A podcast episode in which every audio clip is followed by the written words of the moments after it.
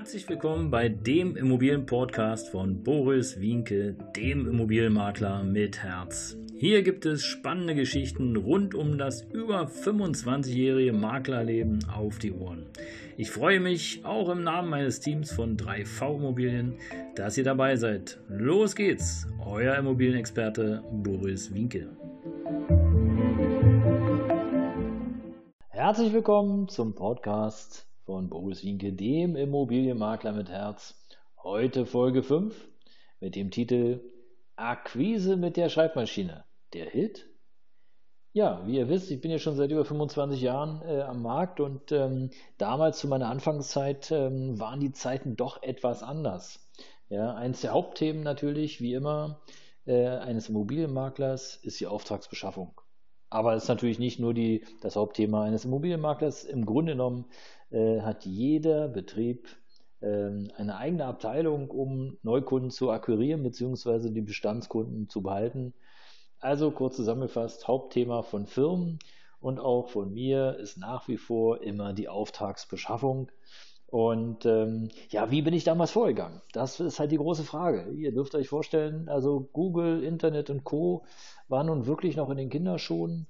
Ähm, alles, was Windows ähm, war, war auch noch am Anfangsstadium. Also so wie es heute ist, dass du mal schnell äh, über Google oder übers Internet nach einer Adresse suchen konntest, äh, gab es gar nicht. Und äh, dass du vielleicht schnell mal eine E-Mail schreiben konntest, gab es auch noch nicht. Und ähm, insofern sind viele Dinge ja weggefallen, die für uns heute total selbstverständlich sind. Ja, also mal schnell eine E-Mail schreiben, no. Mal schnell zu schauen, äh, wie ich wohin komme über Google Maps? No. Mal schnell gucken, ähm, in welcher Straße die und die Firma ist äh, im Internet? No. Gab es alles nicht, weil damals zu der Zeit waren Tatsache viele Firmen auch überhaupt noch gar nicht im Internet vertreten. Es war ja auch alles ganz am Anfang und die ersten Internetseiten, äh, die sahen wirklich lustig aus. Ja, also teilweise selbst gestrickt, äh, sieht man allerdings heute auch immer noch. Nur ähm, damals war es halt noch ein bisschen anders. Ja. Also ist eines der großen Fragen, ja, wie kommst du an Aufträge?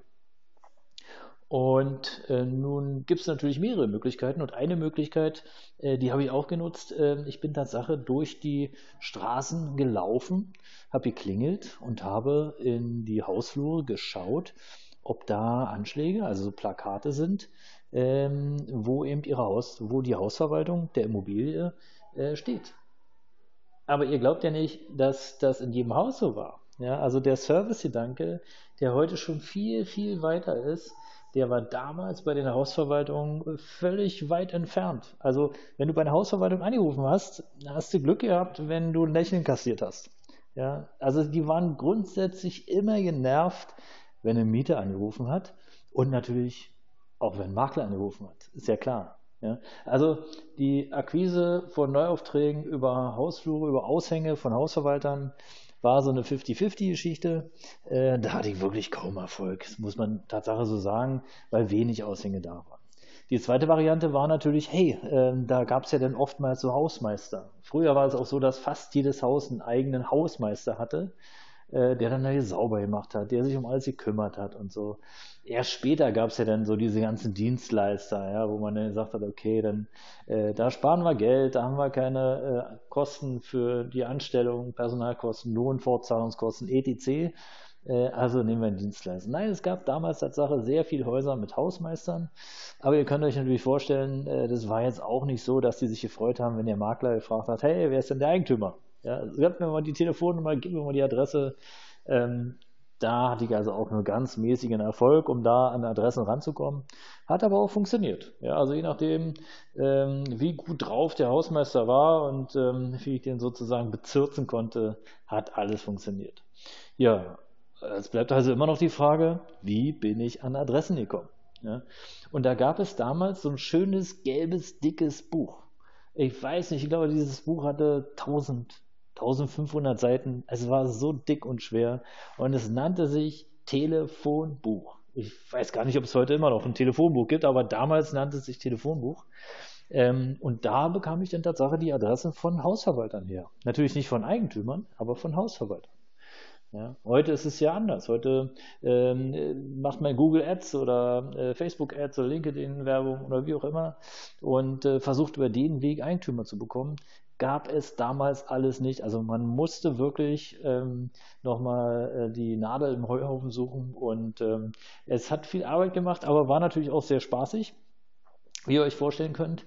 Also zusammengefasst, äh, es gab keine schnelle E-Mail, die man mal kurz ähm, versenden konnte. Es gab letztlich ähm, auch kein, äh, kein, kein Adressverzeichnis, wo eben Eigentümer standen, sondern man musste Tatsache gucken, dass man äh, sich mit Hausverwaltung zusammenschließt oder äh, anderen Vermögensverwaltungen oder Fonds zum Beispiel, um da an Eigentümer ranzukommen. Ne?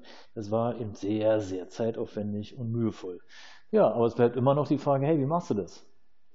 Und es gab auch da wieder zwei Möglichkeiten. Die eine Variante war, es gab gerade so diese ganzen Copy-Shops und Copythek-Läden, äh, wo du hingehen konntest und dann sozusagen eine Kopie machen konntest.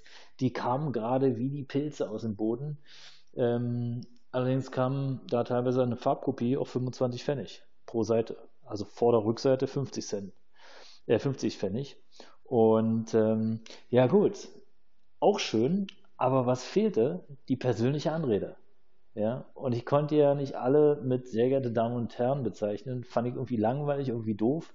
Und äh, wie fügte ich denn eben die Adresse oben ein ins Adressfenster, um dann einen Brief rauszuschicken? Weil damals lief das meiste über Briefe, also über die Deutsche Post die ja dann später auch nochmal äh, in Teilen abgelöst worden ist durch äh, private Postzusteller. Aber es gab es auch damals nicht, sondern damals gab es wirklich nur den gelben Riesen, die äh, Deutsche Post.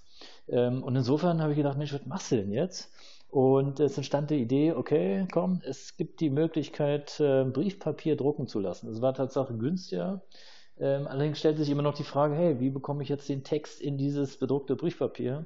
Und ob ihr es glaubt oder nicht, ich habe Tatsache mir eine Schreibmaschine gekauft und habe mühevoll jeden einzelnen Brief abgetippt. Also jeden einzelnen Werbebrief mit der Schreibmaschine abgetippt. Und äh, so habe ich im Grunde genommen eine Schreibmaschine auch gelernt. Ja, Learning by Doing. Die ersten Briefe waren katastrophal. Also ich glaube, die ersten Briefe, bis sie so fertig waren mit sämtlicher Komma, Satz und Punktstellung und was da alles zugehört und Groß- und Kleinschreibung, es war Chaos. Also ich, die Schreibmaschine war kurz äh, kurz davor sozusagen aus dem Fenster zu fliegen. Äh, aber gut, sie hat es überlebt, ich habe es überlebt. Wir haben ähm, sehr viele Farbbänder gekauft, um eben sozusagen sehr viele Werbebriefe rauszuschicken.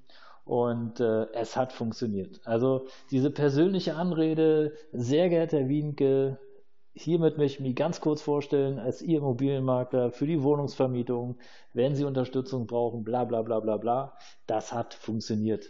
Und ich glaube einfach dran, hätte ich nur einen Brief hingeschickt, so sehr geehrte Damen und Herren, hier bin ich, hier habe ich und hier mache ich.